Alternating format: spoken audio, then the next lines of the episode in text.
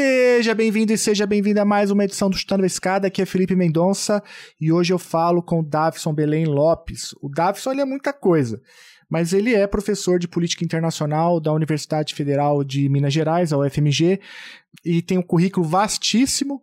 Mas ele é um grande especialista em política externa brasileira, tem um, inúmeros textos publicados sobre isso, tem um currículo vasto. Se você tiver interesse em acompanhar mais de perto a obra, a produção do professor Davison, eu recomendo que você entre no Lattes dele, a gente vai deixar o link aí, tem muita coisa boa publicada sobre política externa brasileira. E ele vem aqui falar um pouquinho sobre um texto que ele publicou na Headline chamado O Tripé Macrodiplomático de Lula. Aí, ali nesse texto, ele vai contar um pouquinho como o Brasil tem navegado nesse mar revolto das relações internacionais contemporâneas. Eu recomendo muito que você fique até o final. No final, ele fala um pouquinho de futebol e no começo, ele fala um pouquinho do desgoverno Bolsonaro, faz um rápido balanço ali sobre a política externa brasileira durante o governo Bolsonaro e depois logo a gente já, já fala sobre Lula e já fala um pouquinho sobre BRICS, fala um pouquinho sobre G20, fala um pouquinho sobre o discurso do Lula na ONU, fala sobre COP30, fala sobre uma porção de coisas, eu recomendo que você fique até o final, tá bom? Olha só, se você puder ajudar o Chutando a Escada, eu peço para que você entre lá em www.chutandoaescada.com.br barra apoio, lá você encontra algumas formas de ajudar financeiramente o Chutando a Escada. Se você não puder, Basta compartilhar na sua rede, você já ajuda bastante, tá bom? Então vamos lá, vamos para o papo com vocês. Davison Belém Lopes, grande especialista em política externa brasileira, falando sobre o tripé macrodiplomático do governo Lula. A escada é uma construção que serve para fazer um deslocamento vertical. Nem sempre é assim, mas tem um jeito de facilitar tudo isso. Elevador? Não.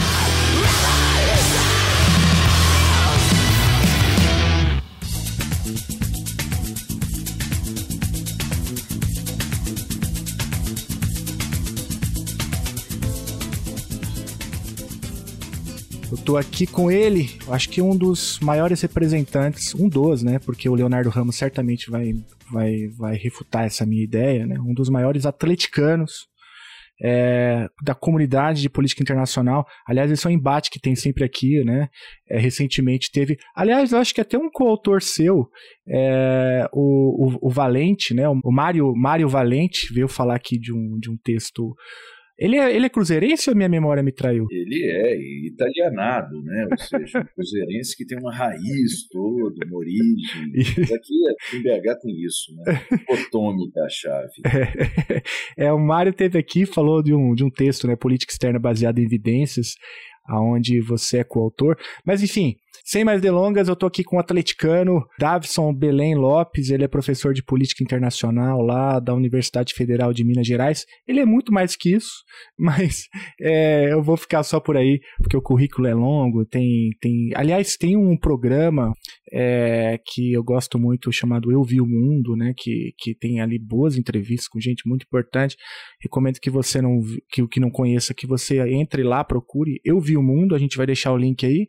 Vai ter terceira temporada, Davi? Pois é, rapaz, essa é a pergunta que não quer calar, né? Vamos ver com os produtores, mas em negociações. Estão em negociações, mas a primeira e a segunda já está lá disponível. Eu recomendo que você, ouvinte, pare um pouquinho e dê um pulinho lá, porque vale a pena.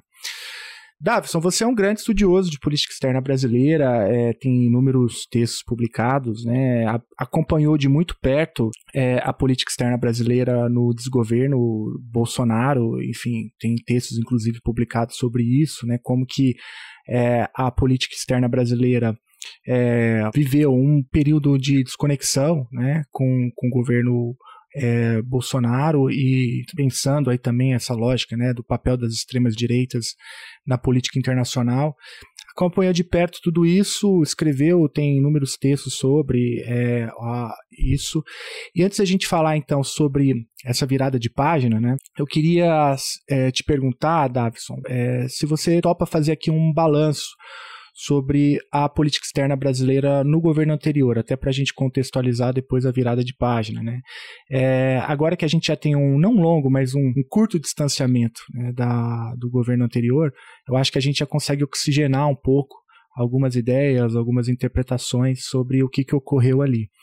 Do modo geral, assim, o que, que você tem a dizer por um estudante é, que está chegando agora no tema e quer se aprofundar sobre a política externa brasileira durante o governo Bolsonaro? O que, que você acha que não pode faltar nessa discussão? Maravilha, Felipe. Obrigado pela pergunta, pelo convite. Uma honra estar com vocês. Esse podcast que é tão simpático. Minha segunda participação aqui. Um abraço para você, para o Geraldo, para toda a turma. Sobre Bolsonaro, acho que a gente pode, para ser bem direto, poderíamos sintetizar da seguinte forma: um fenômeno essencialmente retórico. A política externa de Bolsonaro ela deixou um legado uh, simbólico praticamente só isso. Não foi uma política externa que se possa caracterizar como tendo transformado as instituições brasileiras, as bases materiais da política exterior. Ah, é, é, não houve esse fenômeno. Bolsonaro operou quase que invariavelmente no plano do discurso, do plano, no plano da moralidade e, e acho que o, o fenômeno Bolsonaro era de tal forma superficial. Veja, ele era intenso, mas na superfície. E ele era tão superficial que rapidamente foi desfeita essa máquina do bolsonarismo diplomático e hoje a gente tem vaga lembrança do que era aquele país na sua no seu projeto de inserção internacional até fins de 2022. É incrível como foi revertido rapidamente o curso de ação, não é? Mas isso é porque o fenômeno ele era superficial. O, o, bolsonarismo diplomático não fincou raízes profundas, não alterou as fundações do ator internacional Brasil. A República Federativa do Brasil seguiu o seu caminho em larga medida uh, em boa parte das áreas temáticas, ou seja, o Itamaraty continuou fazendo o que sempre fez por quase 200 anos, vai completar 200 anos agora, não é, de existência. Mas em larga medida eu acho que isso isso definiria fenômeno, uma política exterior voltada para confrontação, guerras culturais, uma política exterior que buscou alianças em termos de religião eh, ou de alinhamento de cosmovisão, de visão de mundo, não é? Uh, com parceiros pouco tradicionais no histórico dos relacionamentos diplomáticos brasileiros. Uh, ao mesmo tempo, buscou inicialmente uma aliança uh, que subordinava o Brasil aos Estados Unidos da América, mas houve uma subversão desse relacionamento relacionamento a meio caminho, porque mudou a chefia da Casa Branca, a gente sabe bem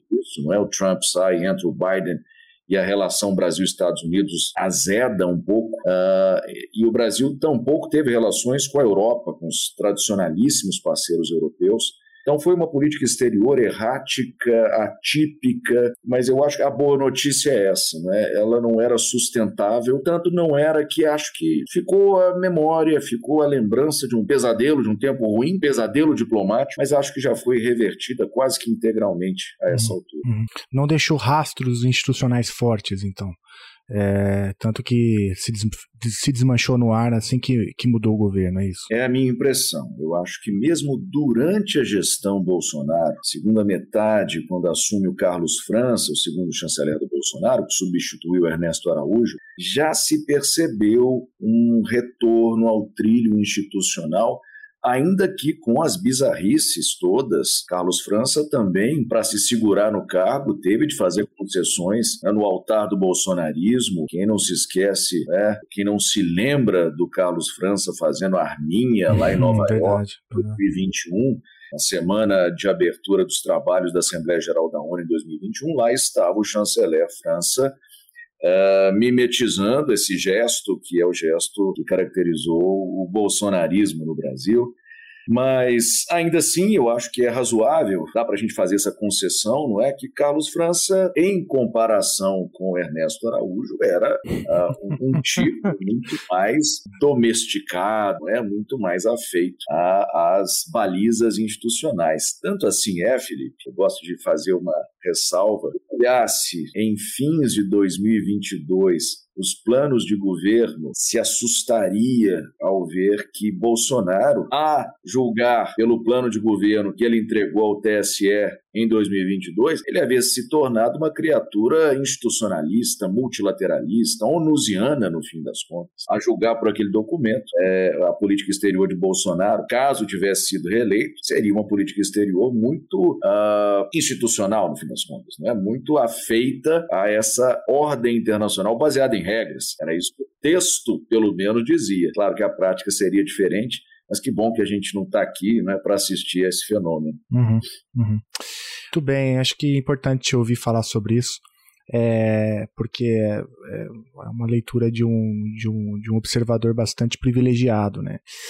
Mas vamos lá, é, Davison, o, ainda bem que a gente virou esse capítulo, né? A gente ainda vai ter que voltar a essa história muitas vezes para fazer uma, uma digestão, uma depuração né, do que aconteceu.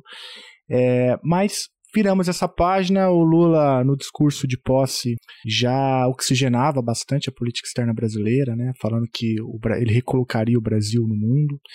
E essa semana, enquanto a gente grava aqui, o Lula vai à Assembleia Geral das Nações Unidas e repete, né, é, que o Brasil voltou, se não me engano, foi esse o termo, né, que o Brasil voltou ao tabuleiro, o Brasil voltou a ter voz no, no, no plano internacional.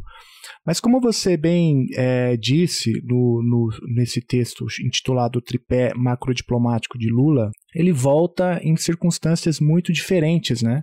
Do que, por exemplo, foi no seu primeiro governo, porque o mundo mudou. É, o mundo mudou em diversas áreas e, e, eu queria te perguntar um pouco sobre isso. Assim, é, quais foram as principais alterações, a sua visão, e essas alterações tectônicas, né? É, que você, é, para ficar com o termo que você usa no texto, que, que, que coloca então novo, novos desafios para para o Lula 3, né? Porque se a gente não entender isso, a gente talvez não consiga entender é, a realidade da política internacional, né? Por aí. Concordo contigo. Acho que tem mudanças importantes em mais de uma dimensão, Felipe. Começando pela dimensão pessoal. Lula é um homem muito mais autoconfiante na política exterior em 2023 aquele Lula que assume o Brasil 20 anos atrás, ele ainda tateava, ele uh, tinha em torno de si muita desconfiança e, e, efetivamente, me lembro disso ainda, ele se elegeu dizendo o seguinte, que ele viajaria pelo Brasil, não é? porque o Brasil precisava ser coberto e cuidado pelo presidente, mas ele não uh, se anunciava um, um diplomata e acabou a prática desdizendo o discurso, ele tomou gosto pela diplomacia presidencial e acabou se tornando esse, esse fenômeno de representação internacional. Foi o presidente que de longe mais visitou países, fez encontros bilaterais, participou dos, dos fóruns internacionais, ampliou a máquina diplomática brasileira, enfim, investiu muito nessa seara da política. É, então, acho que é um outro Lula em 2023, um Lula senhor de si, um Lula que já é consagrado, já é conhecido. E hoje, por exemplo, a sensação que me deu uh, quando ele discursou na Assembleia Geral das Nações Unidas é que, uh, enfim, era um, um, quase uma estrela de rock, né? E, foi ali realmente colher os aplausos e uh, já havia uma expectativa muito elevada sobre o que aquela figura compartilharia com o mundo, as suas visões.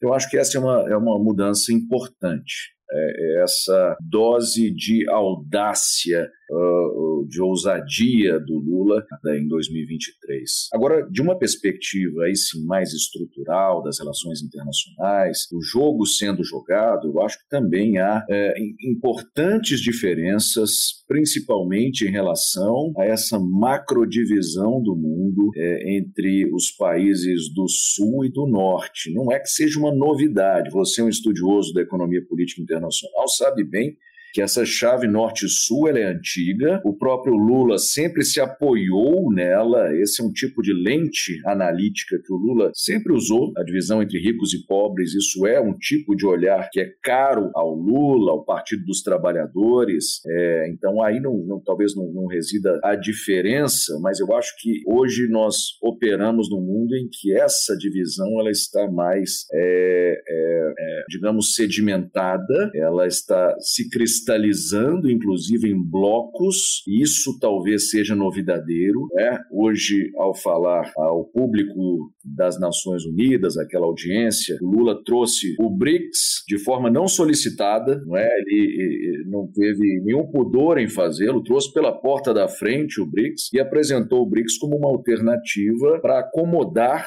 as diferenças geopolíticas, geoeconômicas uh, que, que existem no mundo de hoje. Então, eu, eu acho que essa fratura entre o sul e o norte ela vai ficando mais marcada e mais petrificada, mais cristalizada, não é? Esse é um fenômeno dos tempos correntes. Nesse sentido, o Brasil ele tenta se credenciar como ator que opera nos dois mundos, com um pé em cada canoa. O Brasil é um grande país do sul global, essa é a autoidentidade, principalmente sob Lula, mas em boa medida o Brasil também é um país ocidentalizado. Não é um país ocidental, estrito senso, mas é um país uh, que foi colonizado por europeus e um país que tem uma herança é, e, e, inclusive, compõe o hemisfério americano, não é? Então, eu acho que existe aí uma dualidade, né? existe uma ambivalência é, do ponto de vista identitário que credencia o Brasil a jogar esse jogo de forma interessante. É? O Brasil tem se mantido é, de forma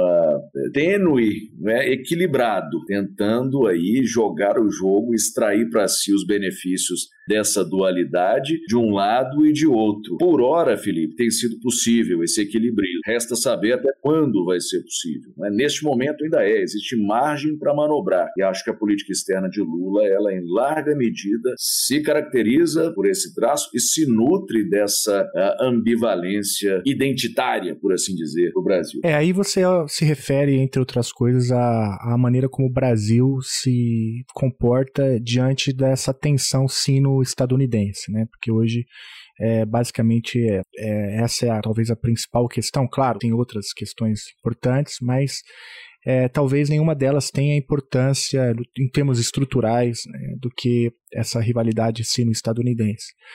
É, e o Brasil, então, como você bem mencionou, né, um pé em cada canoa, precisa encontrar o equilíbrio entre uh, o, o, o, esse senso de pertencimento de um sul global, e aí entra talvez o, o papel que o Brasil tem no BRICS e no G77, também eu acho que é importante mencionar, o próprio discurso dele na, na ONU, né, totalmente ancorado nessa, a partir desse lugar do sul global, é, fazendo críticas importantes à ordem liberal internacional e colocando né, o combate à fome, as desigualdades como ali o epicentro da sua fala. E, por outro lado, é, ter que prestar contas né, à grande potência do Norte, o irmão maior do Norte, os Estados Unidos, a quem o Brasil exporta bastante, depende é, em grande medida e tem uma, uma relação histórica né, é, bastante, bastante próxima. É, você colocou aí que por hora está sendo possível, né, fazer esse, esse equilibrismo difícil aí, é, e, e, o Lula tem credenciais para poder fazer isso bem melhor do que, por exemplo, o governo antecessor. Mas você também coloca que talvez em algum momento isso não vai ser possível, né? É, e eu queria explorar um pouquinho mais. É, você, o que, que você pensa sobre isso? É, porque de fato, é, o, enfim, a, a, os vetores, né, são apontam para uma direção de um, de um enfrentamento um pouco mais é, um pouco mais estrutural nos próximos, aí no médio longo prazo, não sei exatamente quando, mas é, e isso vai demandar um posicionamento do Brasil. Já tem demandado em, em questões menores, como eu já te ouvi falar, por exemplo, sobre é, na, na última abre sobre 5G, sobre como o Brasil vai, vai se posicionar diante disso. Enfim, qual que é a tua leitura aí sobre, sobre esse equilibrismo e qual é o potencial disso poder ter um, isso durar né, por mais um longo período de tempo? É isso. É, é engraçado porque assim, há dois grandes eixos classicamente, a partir dos quais se pode ensaiar uma leitura sobre política exterior brasileira. Um deles eu citei há pouco, norte e sul, entre os ricos e pobres, então essa é uma forma de dividir o mundo. E o Brasil costuma uh, adotar esse tipo de olhar. Historicamente, o Brasil não hesita em fazer referência aos termos desse debate. A, o pertencimento do Brasil ao G77, a forma como o Brasil uh, lida com os temas relativos a desenvolvimento no âmbito das Nações Unidas, na Assembleia Geral da ONU, isso tudo é indicativo de como o Brasil ele veste essa roupagem de país, país pobre ou país em desenvolvimento, uh, país do sul global. Então, isso, isso para nós é, é, realmente uma identidade que nos deixa confortáveis, nós brasileiros, no plano diplomático. Agora, o outro eixo que também é bom para organizar pensamento é o eixo leste-oeste. Esse eixo é o eixo da Guerra Fria, né, que contrapunha os Estados Unidos ou o Atlântico Norte, o hemisfério, a, aos países, à União Soviética e ao Bloco Soviético. Né?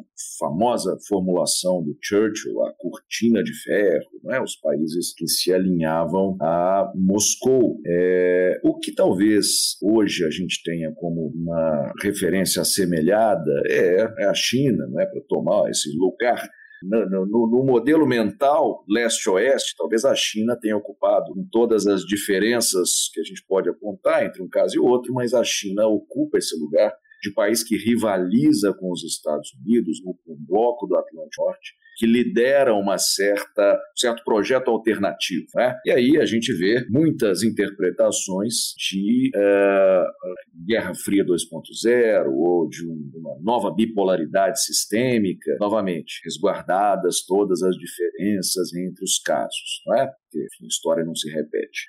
E o Brasil fica menos confortável com esse outro eixo, Felipe. Assim, isso é, é, é o meu ponto aqui. Enquanto o Norte e Sul nos agrada e a gente não tem problema nenhum com essa visão de mundo, essa outra divisão, leste-oeste, ou Estados Unidos e China, essa nos deixa muito desconfortáveis. Isso é muito ruim para a gente.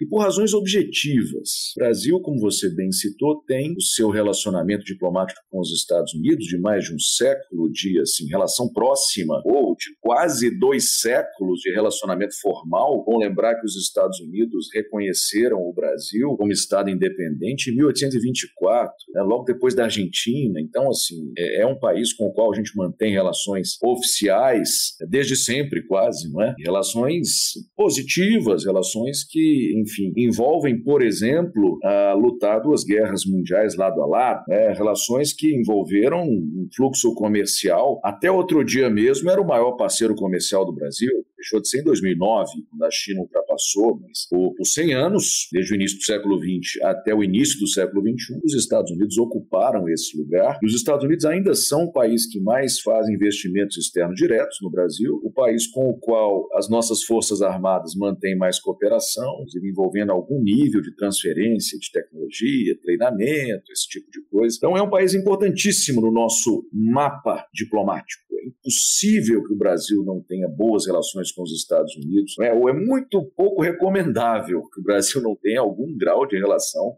né, é, diplomática com os Estados Unidos em, em alto nível. Eu acho que isso é o que se pede. Mas a China, por outro lado, é o nosso principal parceiro comercial, mais de um terço do nosso comércio exterior acontece com a China, e a China é esse país gigante, pujante, com o qual o Brasil converge em altíssimo nível no, na Assembleia Geral das Nações Unidas. Esse é um dado interessante. O Brasil vota muito mais parecido com a China do que com os Estados Unidos, porque as questões que acometem o Brasil e a China são mais parecidas é pauta de grande país do sul global, país que tem pobreza, país que tem fome, não é? país que tem miséria. China ainda tem, em algum grau. Brasil também estão mais sobrepostas, Brasil e China. E, e essa divisão ela nos é, é incômoda entre né, o leste e oeste, entre Estados Unidos e, e China, não nos interessa. O Brasil vai tentar tourear os Estados Unidos e a China, vai tentar tourear as pressões que vêm de Washington e Pequim até o, o, momento em que for possível, não é? Até o momento em que houver área de escape, área de manobra.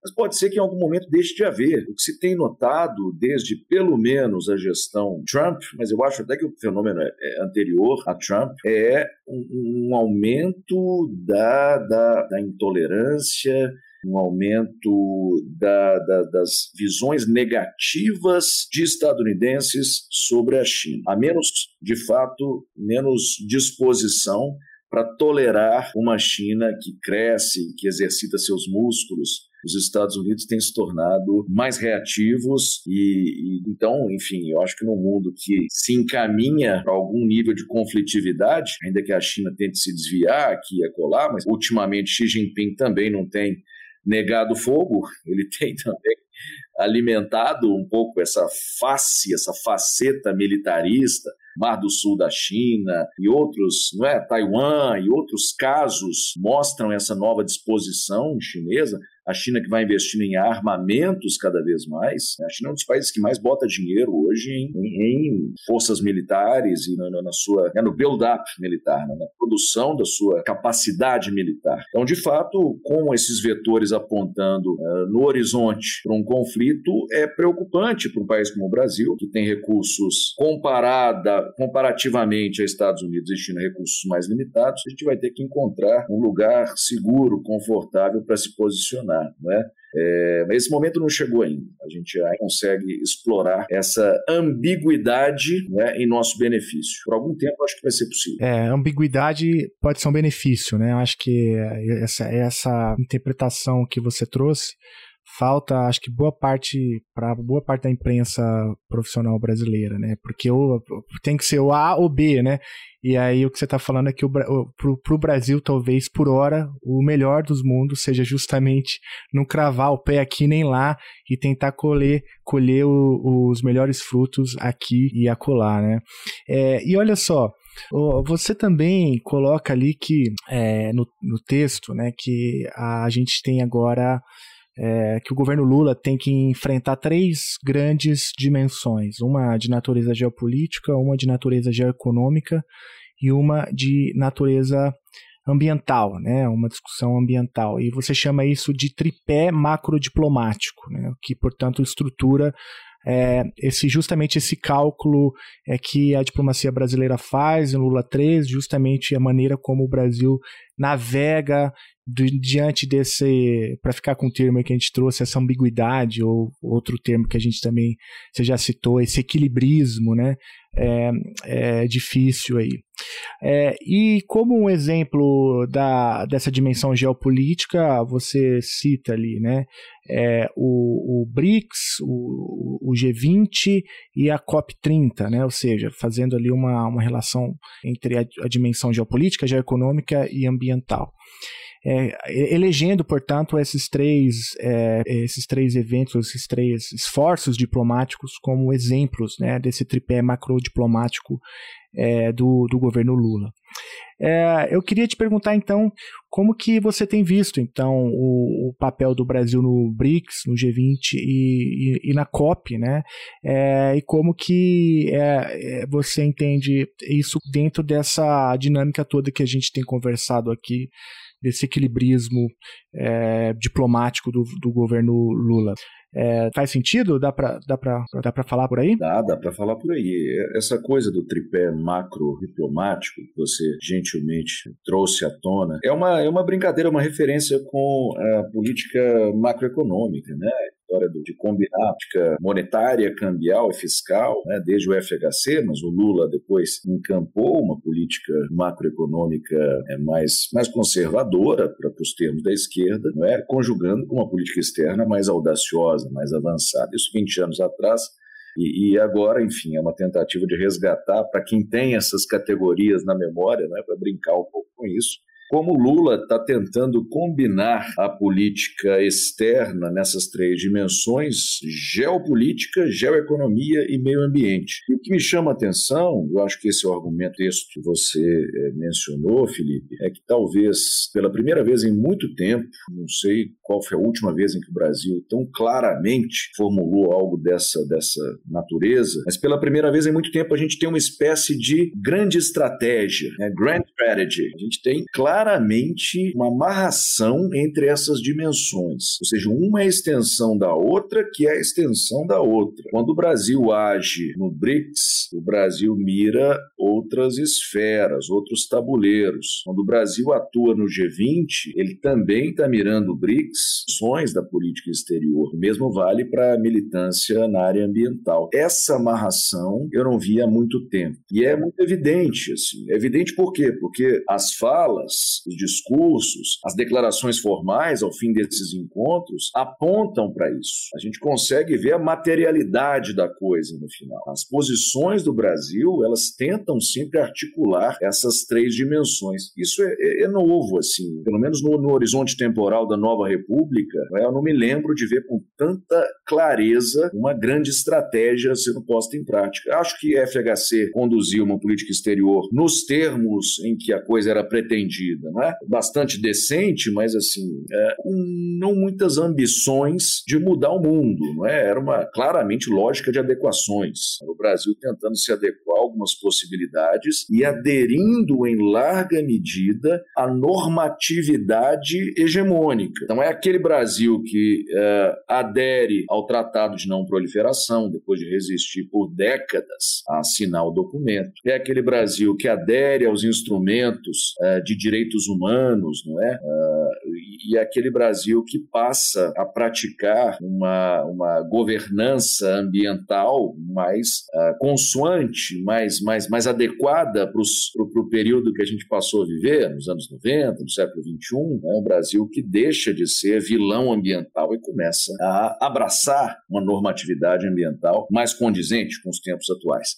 Não, mas com o FHC era muito isso. O Brasil era um, um receptor. Né? O Brasil não era um, um, rule maker, era um rule taker, para usar o jargão da área. Não, é? não era um país que queria construir uma governança. Era o Brasil que acatava, o Brasil bem mandado, obediente, não é que só residualmente influenciava. Uma influência muito pontual. Esse Brasil do Lula é muito diferente. É um Brasil que pode até não conseguir, mas que reivindica. É um Brasil que tem, faz seus pleitos e quer construir ou quer revisar a ordem internacional, porque isso muda toda a história e é revisar a ordem nas suas múltiplas dimensões, nas suas várias uh, áreas temáticas, nas suas várias facetas. Agora, é claro, é, o jogo ele é jogado na, na esfera institucional e além também. Né? Não, é, é não, não, não, se esgota em BRICS, em G20, em COP. Essa é só uma parte, é só, são algumas arenas. As práticas plurilaterais, elas acontecem, mas é possível jogar o jogo em outros, outros campos também. Acho que, que a política externa brasileira está atenta a essa dimensão, a dimensão transnacional das relações internacionais, a dimensão bilateral, a dimensão regional, tem muita coisa não é? sendo posta de pé nesse momento. Mas no que diz respeito mais estritamente aos grandes fóruns plurilaterais e multilaterais, eu acho que esse é o tripé fundamental. BRICS, a, a, o G20 e a COP, né? especialmente a COP 30, que vai ser realizada aqui no Brasil em 2025. Mas o conjunto das COPs é um espaço em que o Brasil tem se movimentado muito bem. O Chutando a Escada conta com apoio financeiro dos seus ouvintes. Para saber mais, acesse chutandoaescada.com.br barra apoio.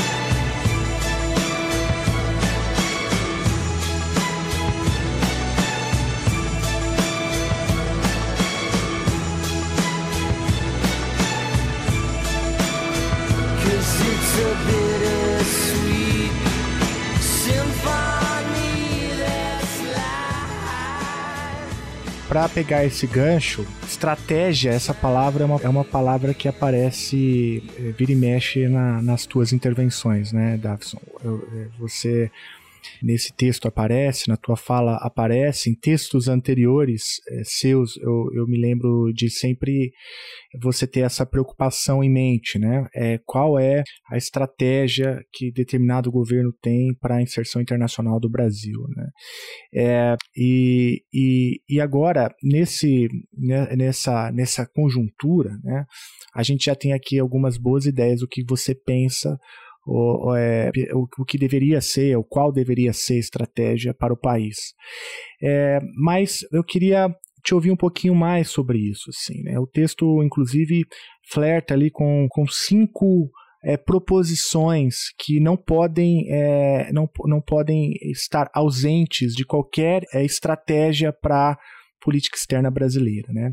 É, e uma delas tem a ver com, com o que a gente já falou, com a ascensão da China, rivalidades entre Estados Unidos e China, sobre a Índia, enfim, tem vários pontos aqui.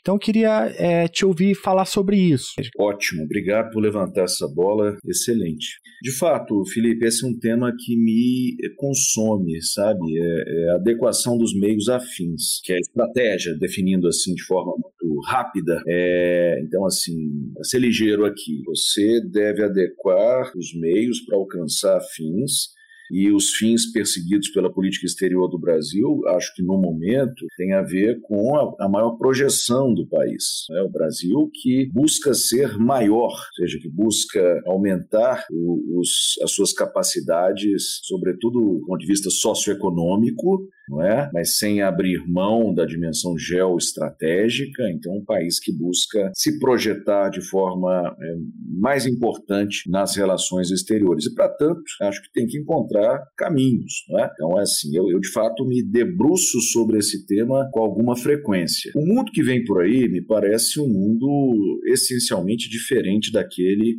que era o da primeira passagem de Lula pelo Palácio do Planalto. Claramente, a China já emergiu. Me parece que a Índia está bem encaminhada para tal, série de indicadores, e o poder, entendido não é, nas suas manifestações econômica, geopolítica, geoestratégica, ou do ponto de vista tecnológico, o poder é mais difuso hoje em dia. Há mais polos, há mais fontes, há mais instabilidade em certo sentido. É importante para o Brasil encontrar uma rota. Né? É, é disso que eu estou falando essencialmente. A nossa rota, o que a gente pode fazer, tudo mais, todo o resto levado em consideração, levando em consideração que todos os 200 países que há no mundo também estão fazendo isso, estão formulando as suas estratégias, né? me parece ser o caminho mais promissor para o Brasil é, de um lado, buscar sim esse revisionismo light, esse revisionismo soft, né? sem, uh, sem quebrar, né? sem, sem, sem, sem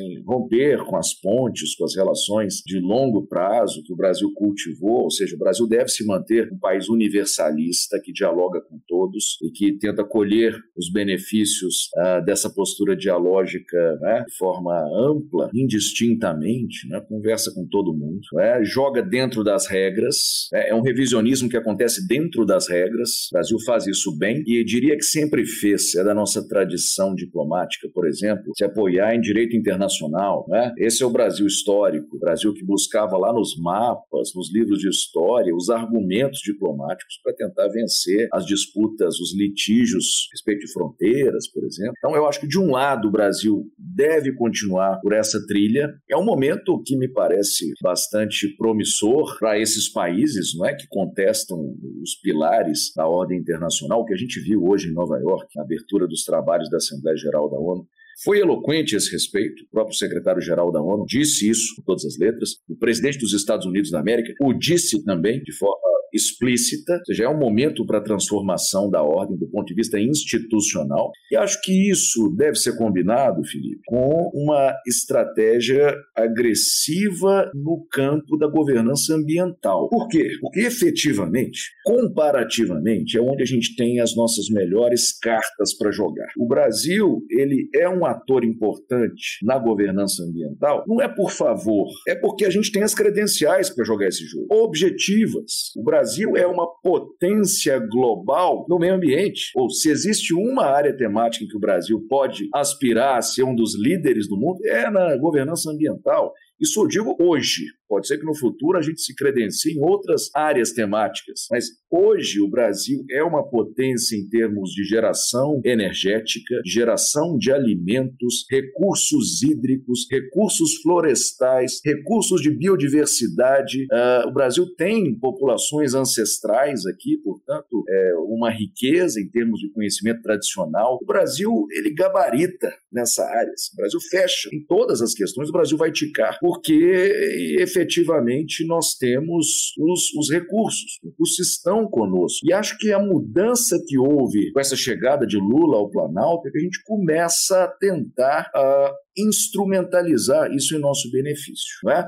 alavancar a nossa posição no mundo desses recursos. Isso não é espúrio, isso é do jogo. O Lula, por exemplo, chegou a dizer, naquele discurso que eu acho que já é histórico no Egito, em Sharm el-Sheikh, ele participa da COP 2022, ele chegou a dizer que o Brasil deveria ter um assento no Conselho é, Permanente de Segurança da ONU, deveria ser um membro permanente do Conselho de Segurança, porque era um guardião de recursos ecológicos. Né? Então, assim, como é que ele vai conseguir guardar, ser esse guardião dos seus infindáveis, abundantes recursos, se ele não tiver capacidade de participar do principal fórum de segurança internacional. Então, essa é a instrumentalização que não acontecia antes. Eu estava dizendo há pouco do FHC, até os anos 90 o Brasil era reativo, era reativo nessa área. O Brasil começa agora a tentar tomar as rédeas do processo. Então, essa estratégia brasileira, no sentido de adequação de meios afins, eu acho que vai passar pelos fóruns institucionais fortemente e também pela governança ambiental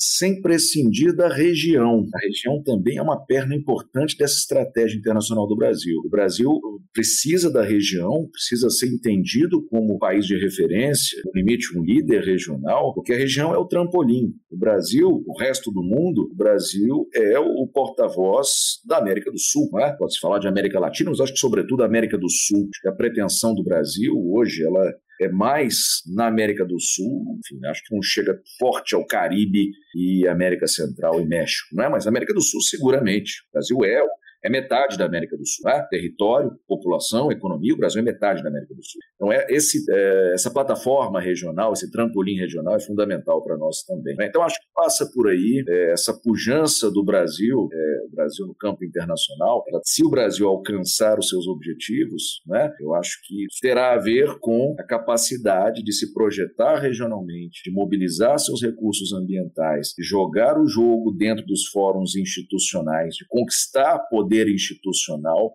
e, claro, trazer a sociedade junto, finalmente, para fechar esse balão de ensaio aqui. O Brasil é uma grande democracia global, um país de mais de 200 milhões de habitantes, e se houver mais conexão da sua política externa com a sua sociedade democrática, eu acho que isso, isso dá força. Né? Uma nação que se projeta, não uma elite, uma nação. Acho que a Índia tem algo a ensinar a esse respeito, sabe? É, a forma como o Modi consegue fazer esse jogo, inclusive insuflando um certo nacionalismo indiano, da diáspora indiana. Isso é muito interessante. A Índia chega mais forte com a sua sociedade, não é? Que tem enfim, essa aliança com, com o governo Modi.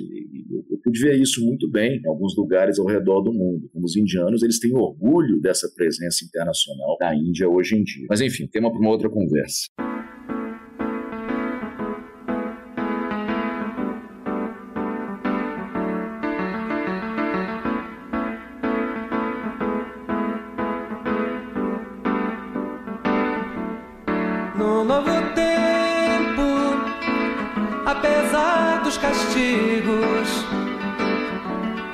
Estamos crescidos, estamos atentos, estamos mais vivos para nos socorrer, para nos socorrer,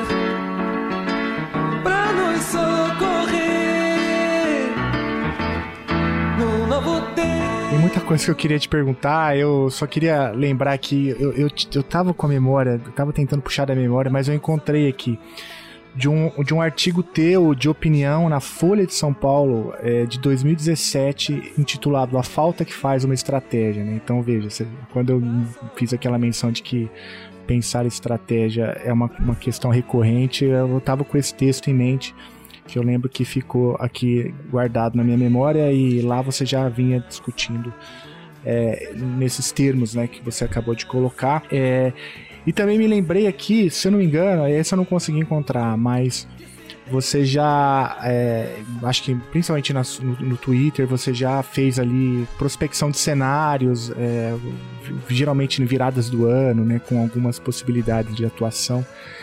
E eu queria aproveitar todo esse seu expertise para te perguntar o seguinte, baseado aí nas condições estruturais do sistema, quem que ganha o jogo domingo, São Paulo ou Flamengo, né?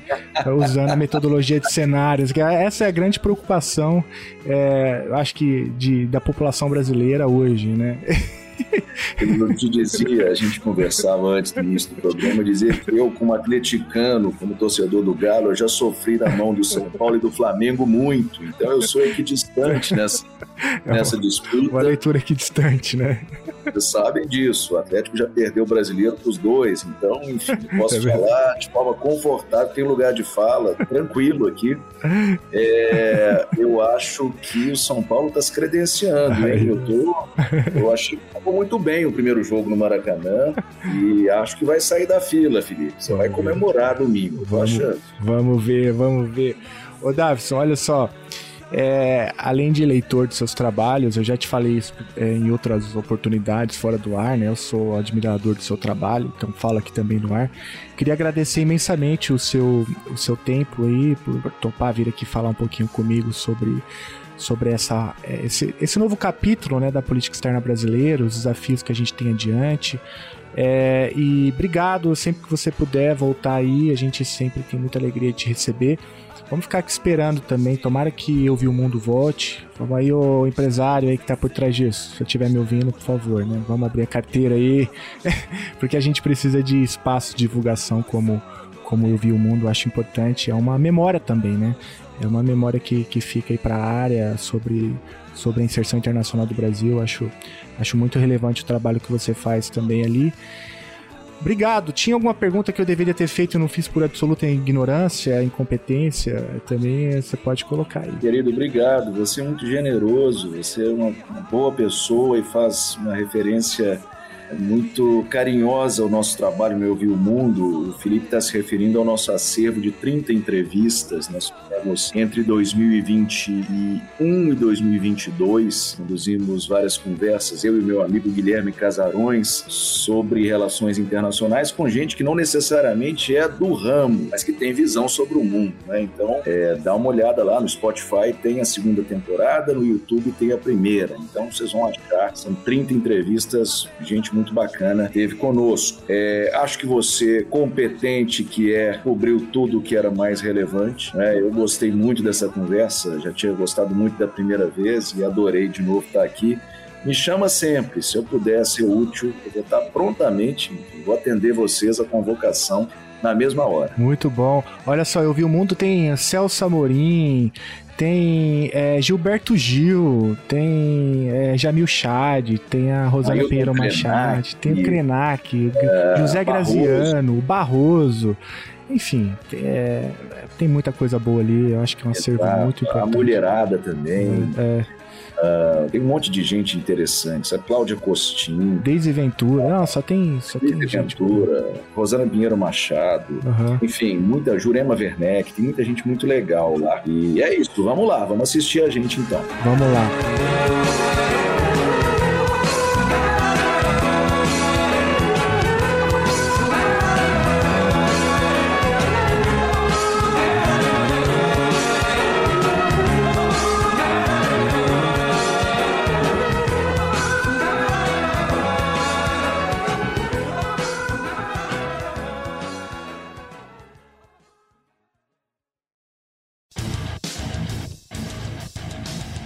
Você acabou de ouvir mais um episódio do Chutando a Escada. Para apoiar, acesse chutandoaescada.com.br barra apoio.